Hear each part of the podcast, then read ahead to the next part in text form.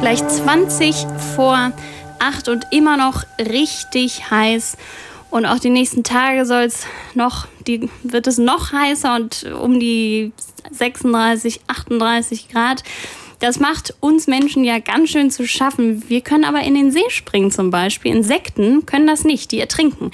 Da frage ich mich doch, was machen denn unsere Honigbienen? Anna Hoffmann bei mir im Studio. Anna, was können Bienen tun, damit es ihnen nicht zu heiß wird?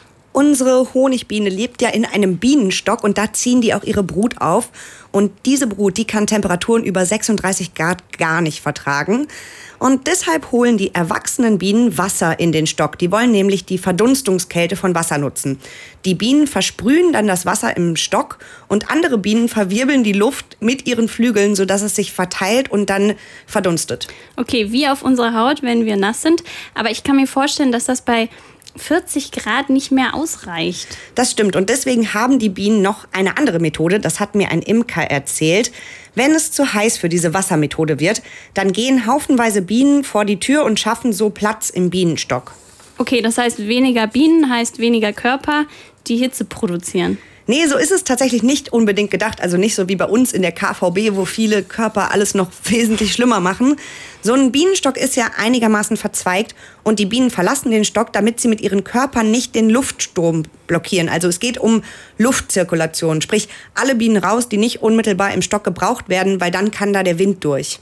Also das hört sich wirklich sehr klug an. Und wohin mit diesen ausgestoßenen Bienen dann? Das ist tatsächlich ganz lustig, weil das scheinen die Bienen gefühlt auch nicht so richtig zu wissen. Ähm, die Bienen hängen dann quasi einfach vorm Eingang ab. Ähm, und das sieht auch ziemlich spektakulär aus. Die hängen nämlich alle aneinander und bilden da den sogenannten Bienenbart. Das sieht auch tatsächlich aus wie ein langer spitzer Bart, nur eben aus Hunderten von Bienen. Oh Mann, ey, diese armen Aussätzigen dann. Wenn es draußen heiß ist, gehen die Bienen also vor die Tür. Was machen sie denn aber, wenn es noch schlimmer kommt und die Sonne so richtig draufknallt auf den Bienenstock? dann kommt die Firewall zum Einsatz. Und das kann man tatsächlich einigermaßen wortwörtlich verstehen.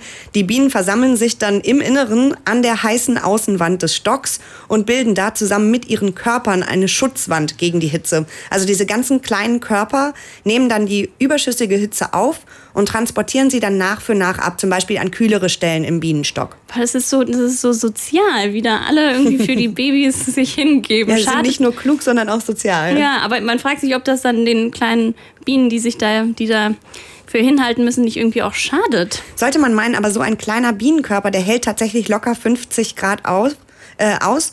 Und ähm, die haben in ihrem Körper auch sozusagen ein eingebautes Thermometer. Und dann wissen sie auch ziemlich genau, wann sie bei den 50 Grad sind, also wann Schluss ist. 50 Grad, krass. Ich glaube, ein Mensch wäre da schon längst tot.